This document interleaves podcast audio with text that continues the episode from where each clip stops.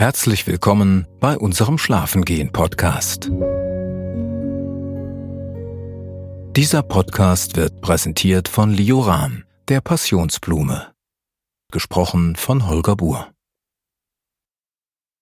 Du kannst es dir jetzt bequem machen. Sonst gibt es für dich hier nichts zu tun oder zu erreichen. Vielleicht schläfst du ein oder aber hast einfach eine entspannte Zeit.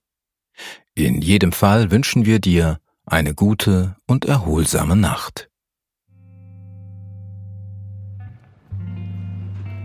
Ich hatte soeben die letzte Passkontrolle hinter mir gelassen, den Zoll durchquert und trat in die Ankunftshalle meines Reiseziels. Schwüle, feuchte Luft stieg mir entgegen, als ich realisierte, dass die Ankunftshalle aus einem riesigen Dach ohne Fensterfassade bestand. Ich ging ein paar Schritte weiter und schaute mich erst einmal um. Die Halle selbst erhielt ihre Begrenzung durch mobile Metallabsperrungen, hinter denen bereits eine Menge Taxifahrer und Chauffeure bereitstanden. Viele hielten Schilder mit Hotelnamen in die Höhe, riefen Namen, wedelten mit den Schildern und schnatterten mit den anderen Fahrern. Sie schienen sich alle untereinander zu kennen.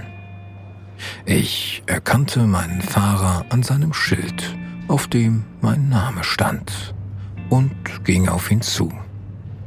Wir begrüßten uns freundlich.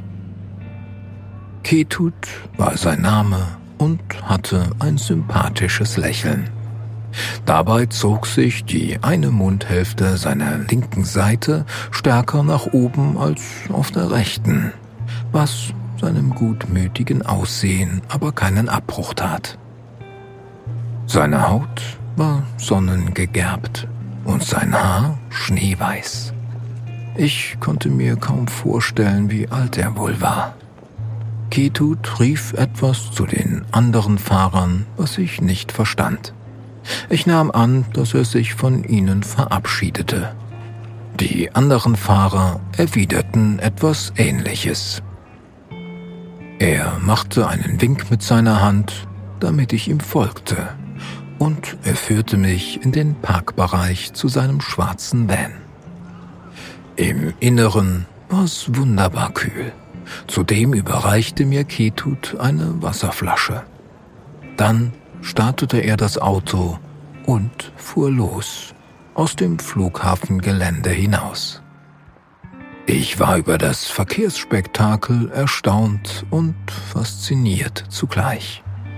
Es gab Unmengen kleiner Autos und noch viel mehr Mofas, auf denen manchmal zwei Erwachsene sogar mit Kleinkind inklusive Einkauf saßen. Obwohl die Straße zweispurig war, zumindest zeigten das die Bodenmarkierungen, fuhren drei, manchmal sogar vier Autos nebeneinander. Überholt wurde nach Lust und Laune, mal links und mal rechts. Zudem wurde unentwegt gehupt. Ketut meinte, das müsse so sein sonst würde man sich ja über den Haufen fahren.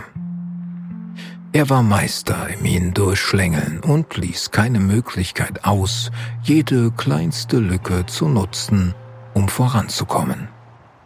Würde ich fahren, wären wir bestimmt kaum einen Meter vorangekommen. Hier durfte man nicht zögern, sondern musste einfach drauf losfahren. Als wir die angrenzende Stadt der Insel verlassen hatten, verschmälerte sich die Straße zu einer Spur. Ich konnte mich nun zurücklehnen und entspannen, da Überholmanöver nun ja eigentlich ausgeschlossen waren, was jedoch die Mofa-Fahrer dennoch nicht davon abhielt, zu überholen, manchmal sogar trotz Gegenverkehr. Neben der Straße ging ein Reisfeld in das nächste über. Darauf folgte ein Dorf dem anderen. Dicht an den Straßenrändern lagen kleine Stände mit Früchten oder kleine Garküchen. Dazwischen, daneben, davor parkten überall Mofas, fast auf der Straße. Gehwege neben der Straße gab es nicht. Und wenn doch, dann waren die Streifen weniger als einen halben Meter breit. Ich nahm einen Schluck aus meiner Wasserflasche. Eigentlich durfte es nicht mehr lange bis zu der Villa sein, die meine Schwester für ihren Freund und mich gebucht hatte und inmitten von Reisfeldern lag. Als ob Kitut meine Gedanken lesen konnte, blinkte er und bog in die nächste Seitenstraße ein. Ich war mir nicht sicher, ob Ketut Sven durch diese schmale Gasse passte, aber auf seine Einschätzung war Verlass. Sicher führte er den Kleinbus durch die engen Gassen, die Mauern der Häuser dicht an meinem Fenster. Die Straße war uneben, teils durchzogen von tiefen Löchern, die mit braunem Wasser gefüllt waren. Ausweichen konnte man nicht. So fuhren wir langsam von Schlagloch zu Schlagloch. Dadurch spritzte das Wasser an der Seite hoch und hinterließ kleine Tropfen auf den Scheiben. Es musste hier geregnet haben. Etliche Schlaglöcher später kamen wir an eine kleine Brücke, die wir überquerten. Darunter verlief das Bewässerungssystem, offensichtlich für die Reisfelder, in dessen Mitte wir uns nun wiederfanden. Schon sah ich mein Domizil für die nächsten Tage und Ketut bog in die Einfahrt ein. Am Eingangstor wartete ein Hausangestellter auf mich. Es war für mich ganz ungewohnt. Ich kannte bislang Ferienhäuser nur als Selbstversorger. Hier war es jedoch im Tourismus weit verbreitet, dass diese Urlaubsdomizile gemeinsam mit einem Team aus Koch und Haushältern vermietet werden, wie in einem Hotel. Ich war gespannt. Sobald der Bus stand, wurde mir die Türe geöffnet. Ich wurde mit der landestypischen Begrüßung, eine Art Verbeugung, empfangen. Mein Gepäck wurde aus dem Kofferraum in das Haus getragen und mir wurde ein frisch gepresster Mango-Orangen-Kokossaft überreicht. Ketut verabschiedete sich und Vajan, scheinbar der Hauptverantwortliche, führte mich durch ein Tor aus Mahagoni in das Innere. Wir stiegen eine Treppe aus poliertem Stein hinab. Ich staunte nicht schlecht. Sonst war ich als Backpacker unterwegs. Dieses Mal aber war ich einer Einladung meiner Schwester gefolgt, etwas anderes auszuprobieren. Da ich die letzten zwei Jahre sehr selten verreist bin und sparsam gelebt hatte, hatte ich auf meinem Reisekonto ein gutes Sümmchen angespart. Da gönnte ich es mir gerne, mich ein paar Tage umsorgen zu lassen. Zudem war meine Schwester gerne mal spendabel und griff mir unter die Arme. Die meisten Räume des Hauses waren offen gestaltet. Unten angekommen war ein Becken in den Boden eingelassen und mit Wasser gefüllt, worin große Goldfische schwammen. Ein Steg aus Stein führte über das Becken. Am Ende des Steges verließen wir die Vorhalle und gelangten in den Garten. Ich war geblendet von der Sonne, die gerade hinter den Wolken zum Vorschein kam. Als sich meine Augen etwas an die Helligkeit gewöhnt hatten, blickte ich mich um. Satter grüner Rasen lag vor meinen Füßen. Die Villa teilte sich in mehrere Bereiche auf. Im Haupthaus mit der Eingangshalle führte noch eine Treppe zu den oberen beiden Schlafräumen mit Badezimmern und zu einer riesigen Sonnenterrasse. Von dort aus hatte man einen wunderbaren Blick auf die Reisfelder. Ich konnte die Bauern in den Feldern arbeiten sehen. Zudem hatte ich Überblick über das ganze Areal, welches zur Villa gehörte und welches von einer weißen Mauer umgeben war.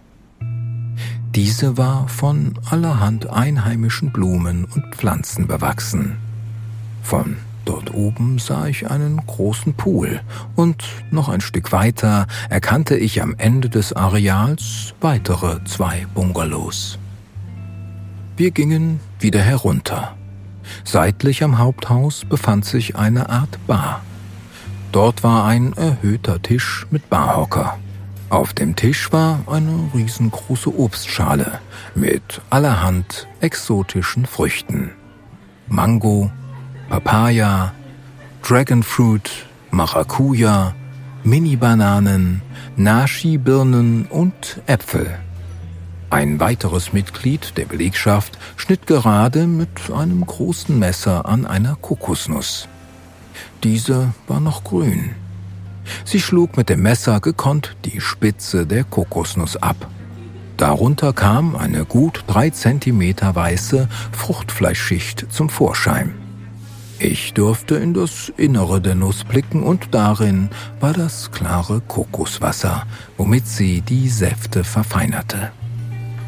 Sie lächelte mir zu und erklärte mir, dass man das Kokoswasser nur von den Nüssen trank, wenn sie noch grün und frisch waren. Erst wenn die Kokosnuss älter wird, verfärbt sich die grüne Schale, wird bräunlich und lässt sich von dem fasrigen braunen runden Kern lösen, den wir in Deutschland aus den Supermärkten kennen. Mit dem Glas in der Hand zeigte mir Vajan noch das Wohnzimmer. Nun ja, vielleicht trifft es Wohnhalle eher bei dieser Größe. Der Wohnhallenbereich war offen und ohne geschlossene Mauern. Man konnte aber an allen Seiten Jalousien aus Stoff herunterlassen, falls es nötig war. Wenn man ein paar Stufen nach unten ging, war inmitten des Raumes im Rechteck eine Sitzlandschaft angelegt, und zwar so breit, dass man sich angenehm hinfläzen konnte. An der Decke war ein riesiger Ventilator, der die schwüle Luft angenehm verwirbelte.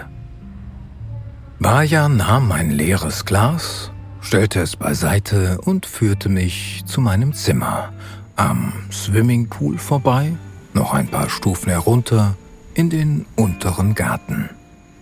Dort waren die zwei Schwimmbecken, die ich von der Sonnenterrasse aus gesehen hatte. Während wir durch das Anwesen liefen, informierte mich Vajan außerdem, dass meine Schwester und ihr Freund bereits eingetroffen waren und sich gerade in ihrem Zimmer aufhielten. Ich freute mich schon, sie wiederzusehen. An meiner Zimmertüre angekommen, zog ich die Schiebetüre beiseite und trat ein. Kalte Luft der Klimaanlage kam mir entgegen und ich fröstelte mit einem Mal, als ich das Zimmer betrat. Die meinten es aber gut, dachte ich, grinste vor mich hin und schaltete die Klimaanlage etwas runter. Bajan ließ mich alleine. Ich blickte ins Zimmer.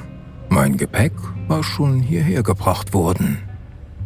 Vor mir lag ein großes Doppelbett mit weißem Bettbezug, geschmückt mit bunten Kissen, die traditionell bestickt waren.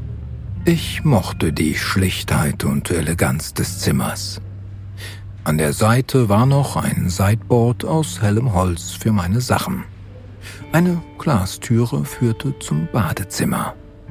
Auf der Ablage oberhalb des Waschbeckens waren allerlei kleine Tuben und Bröbchen mit Seife, Shampoo und Bodylotion. Ein Bademantel hing an der Türe. Lade für Lade öffnete ich und war immer wieder wie ein kleines Kind gespannt, was sich dahinter verbarg. Als ich also nun Bade- und Schlafzimmer erkundet hatte, öffnete ich meinen Koffer und holte meine Badehose heraus, zog mich um und cremte mich mit einer dicken Schicht Sonnencreme ein.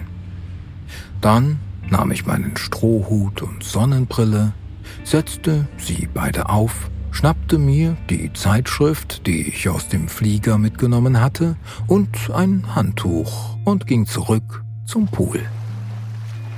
Meine Schwester und ihr Freund planschten schon wie die Wilden. Ich winkte ihnen zu und rief ihnen einen Gruß zu.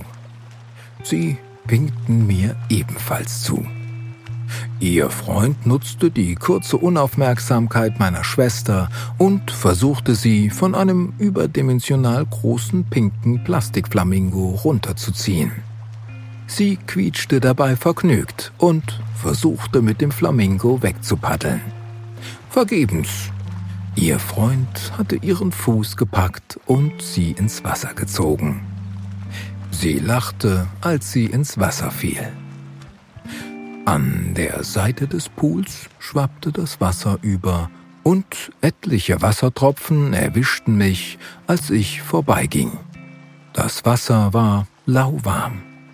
Ich lachte, legte meine Sachen auf einen der Liegestühle unter den weißen Sonnenschirmen und sprang ebenfalls in das Wasser. Es folgte eine Wasserschlacht zu dritt und ein wildes Zerren um den Plastikflamingo. Ich gab irgendwann auf und schwamm an den Beckenrand. Dort war eine Bank aus Fliesen eingelassen, sodass man im Wasser sitzen konnte. Meine Schwester folgte mir und wir erzählten uns von der Reise hierher und über alles Mögliche, was wir in den letzten Monaten erlebt hatten. Denn so oft sahen wir uns leider nicht, auch wenn wir häufig telefonierten.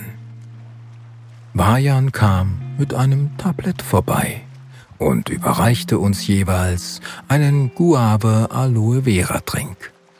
Er kam gerade richtig. Von der Tollerei im Wasser war ich sehr durstig geworden.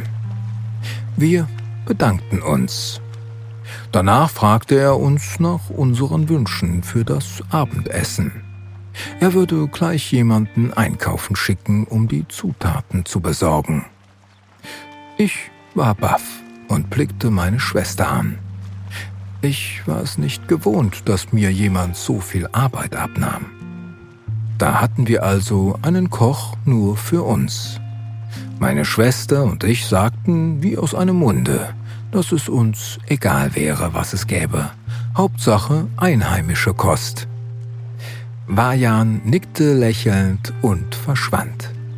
Ich hörte ihn von weitem mit einem jungen Mann sprechen und wie er ihm Anweisungen gab. Daraufhin verließ der junge Mann das Haus. Ich stieg aus dem Wasser. Ich bemerkte, wie stark die Sonnenstrahlen auf meiner ungebräunten Haut waren und beschloss, in den Schatten umzuziehen. Mit meinem Guave Aloe Vera Trink legte ich mich auf einen der Liegestühle unter den Sonnenschirm. Ich machte mich lang und streckte mich erstmal. Dann blickte ich mich von meiner neuen Position in Ruhe um. Die Wolken über mir waren alle verschwunden. Nur in weiter Ferne sah ich große, starke Quellwolken. Ich bemerkte die unzähligen Fischreiher. Mich faszinierten diese Vögel und musste an zu Hause denken. Einmal hatte ich an meinem Küchenfenster gestanden, welches in den Hof zeigte, und auf einer Gaube einen Silberreiher erblickt. Der Tag damals war ein sehr grauer gewesen, unentwegt regnete es. Dieser Vogel aber hatte mich fasziniert. Zum einen fragte ich mich, warum er sich an diesem Tage in die Stadt verirrt hatte. Zum anderen stand er auf nur einem Bein auf der Gaube im strömenden Regen und hatte sich nicht bewegt. Er war einfach stehen geblieben, als hätte er Wurzeln geschlagen. Ich hatte mich wieder meinen Nudeln zugewandt, die auf dem Herd köchelten. Und jedes Mal, wenn ich aus dem Fenster sah, hatte er dort oben in genau der gleichen Pose ausgeharrt. Ich bewunderte diese Ruhe. Ich bewunderte seine Eleganz, seine Ausdauer und seine Geduld. Nach etwa zwei Stunden bewegte er seinen Kopf, schüttelte das Wasser von sich, breitete seine weiten Flügel auf, stieß sich ab und flog davon. Ich hatte ihm hinterhergeblickt, bis er nur noch ein kleiner Punkt war und dann verschwand. Doch ich beendete meine Tagträumerei und besann mich wieder auf das Hier und Jetzt. Ich war weit weg von zu Hause. Die Reiher hier schienen kleiner zu sein und nicht grau, sondern weiß. So viele auf einmal hatte ich noch nie gesehen.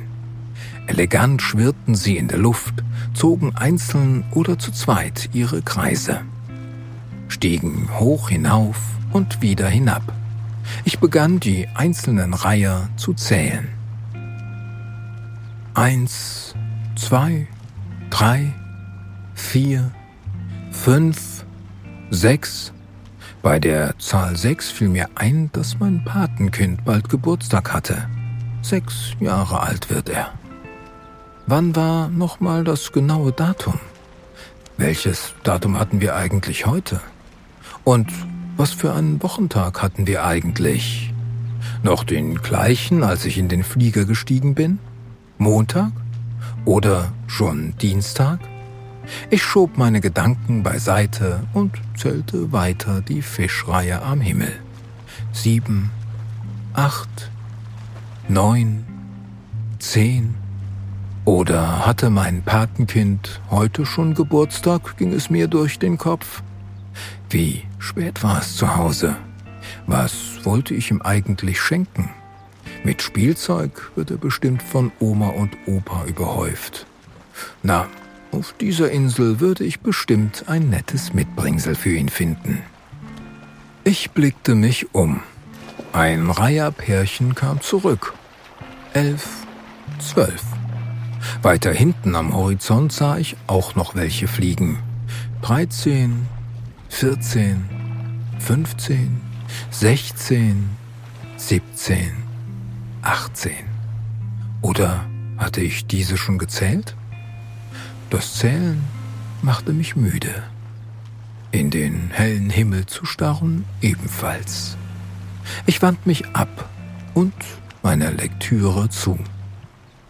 Neben allerhand Tratsch aus Königshäusern, die neuesten Diäten der Hollywood-Stars und der eine oder andere Abgrund eines Promis war noch ein Sudoku-Quadrat darin enthalten – das war wohl das einzig Brauchbare in diesem Heft, dachte ich mir, legte das Heft auch schon wieder zur Seite, streckte mich nochmals und schloss die Augen.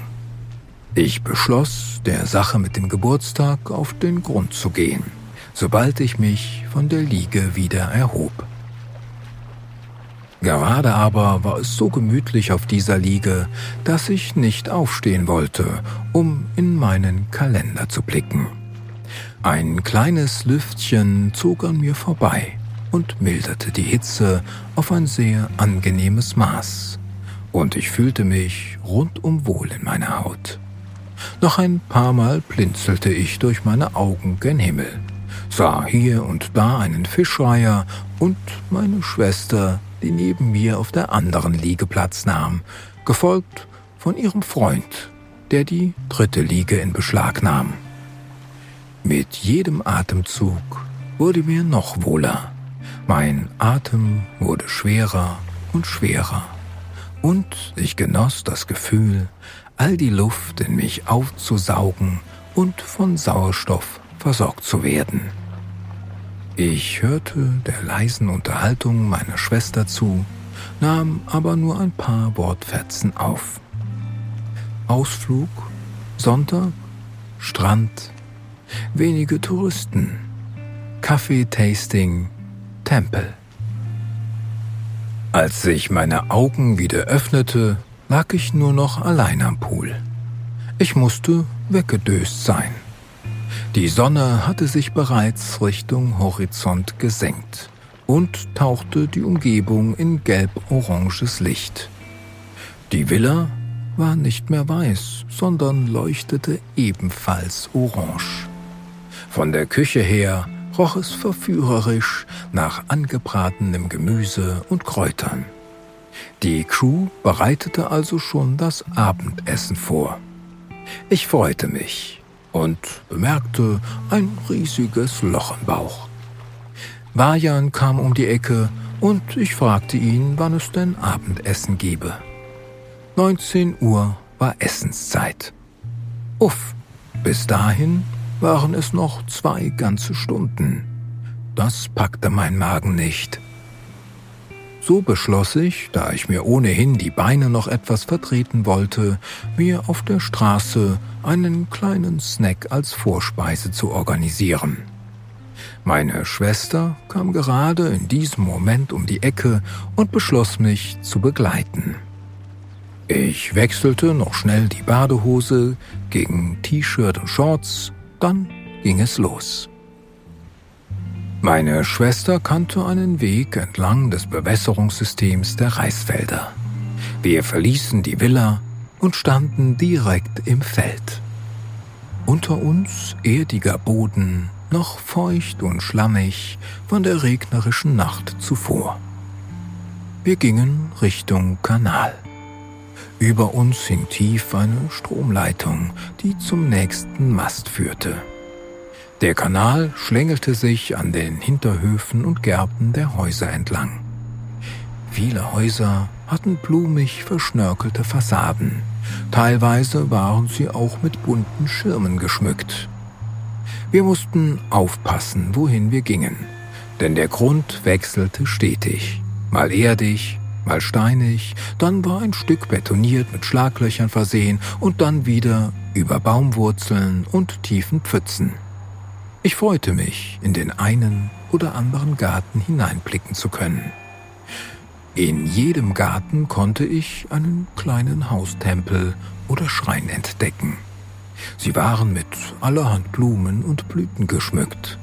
Manchmal lagen auch Früchte oder kleine Speisen auf und vor den Schreinen. Dazu der Duft von Räucherstäbchen. Ob es wohl etwas zu feiern gab? Wir verließen nun den Weg neben dem Kanal und gingen an der Straße weiter. Kaum zu glauben, dass es nur eine einspurige Straße gab, die alle Orte auf der Insel miteinander verband. Wieder bewunderte ich die Unmengen an Mofas. Der Fußgängerweg neben der Straße war sehr eng. Direkt daneben war die offene Kanalisation. Auch hier und da am Wegesrand waren geschmückte Mini-Altare zu finden und kleine Bastschälchen in quadratischer Form, gefüllt mit Blumen und Essen und einem Räucherstäbchen. Nun fragte ich meine Schwester, was dies zu bedeuten hatte. Festlichkeiten standen nicht an.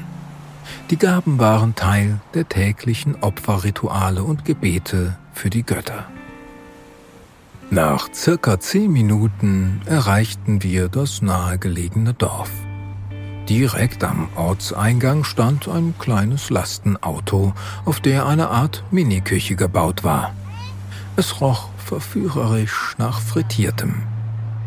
Ich las Perkedel Jagung oder wie auch immer man das aussprechen mochte. Egal was es war, mein Magen meldete sich deutlich zu Wort. Ich musste diese gelben frittierten Fladen unbedingt haben. Ich kaufte mir drei von den handtellergroßen Fladen. Einen gab ich meiner Schwester ab, die mir erklärte, dass es sich um Maisfladen handelte. Ich hatte das Gefühl, in meinem Leben noch nie etwas Leckeres gegessen zu haben. Ich hätte bestimmt noch drei weitere dieser Fladen verspeisen können, dachte aber an das leckere Abendessen, welches unmittelbar bevorstand. Im Supermarkt, der ein paar Meter weiter war, kauften wir noch ein paar Softgetränke, gesalzene Nüsse und eine Packung gebratener Sojabohnen. Auf die war ich sehr gespannt. Zurück in der Villa war bereits der Tisch gedeckt. Es war mittlerweile sogar schon kurz nach sieben Uhr abends. Der Freund meiner Schwester saß bereits am Tisch und trank mit Strohhalm aus einer Kokosnuss. Er schien bereits auf uns zu warten und ebenso hungrig wie ich zuvor. Wir nahmen direkt Platz. Kaum saßen wir, wurden uns ebenfalls Kokosnüsse gereicht und das Essen wurde aufgetragen. Eine große Schüssel Nasi Goreng und ein Teller mit kleinen Saté-Spießen, dazu Erdnusssoße. In einer anderen Schüssel war eine Art Omelette. Eine weitere Schüssel mit gebratenem Gemüse und Bami Goreng erreichte den Tisch. Ich staunte nicht schlecht. Wie gut, dass ich mich nicht den Maisfrikadellen vollends hingegeben hatte. Neugierig kostete ich mich von Köstlichkeit zu Köstlichkeit. Ich war hin und weg von der Geschmacksexplosion in meinem Gaumen. Zitronengras, Chili, Knoblauch, Koriander und Curry, um nur ein paar wenige Gewürze zu nennen. Dazu immer wieder ein Schluck des erfrischenden Kokoswassers. Ich war glücklich, als ich den Löffel niederlegte. Zufrieden lehnte ich mich zurück und atmete tief durch. Ein aufregender Tag näherte sich dem Ende. Der Flug, die Anreise, das andere Klima und die tausenden neuen Eindrücke. Ich ließ alles nochmal vor meinem geistigen Auge Revue passieren. Mit einem Mal spürte ich, wie mich eine unumgehbare Müdigkeit einholte. Ich konnte kaum noch gerade sitzen meine Augenlider wurden schwer und ich konnte mir ein kräftiges Gähnen nicht mehr verkneifen. Ich beschloss, mich zu verabschieden und ins Bett zu gehen. Nicht mal für den heiß empfohlenen schwarzen Klebreispudding konnte ich mich noch am Tisch halten. Meine Schwester und ihr Freund lachten. Ich entschuldigte mich, stand auf und wanderte Richtung Bungalow. Ich wunderte mich, er war drinnen beleuchtet. Als ich dort eintrat, war alles bereits für mich vorbereitet. Das Nachtlämpchen war an, das Bett war aufgeschlagen, die Tagesdecke zurückgerollt. Der Ventilator verteilte die Luft und eine Art Raumspray mit wohligem Geruch. Ich streifte meine Klamotten ab, putzte noch kurz meine Zähne. Danach fiel ich direkt ins Bett und knipste das Licht aus. Ein paar wenige Male hörte ich dem Ventilator bei seinen leisen Umdrehungen zu, versuchte seine Rotorblätter in der Dunkelheit ausfindig zu machen, die langsam und sanft die Luft unter der Decke verwirbelten, und schlummerte sanft ein.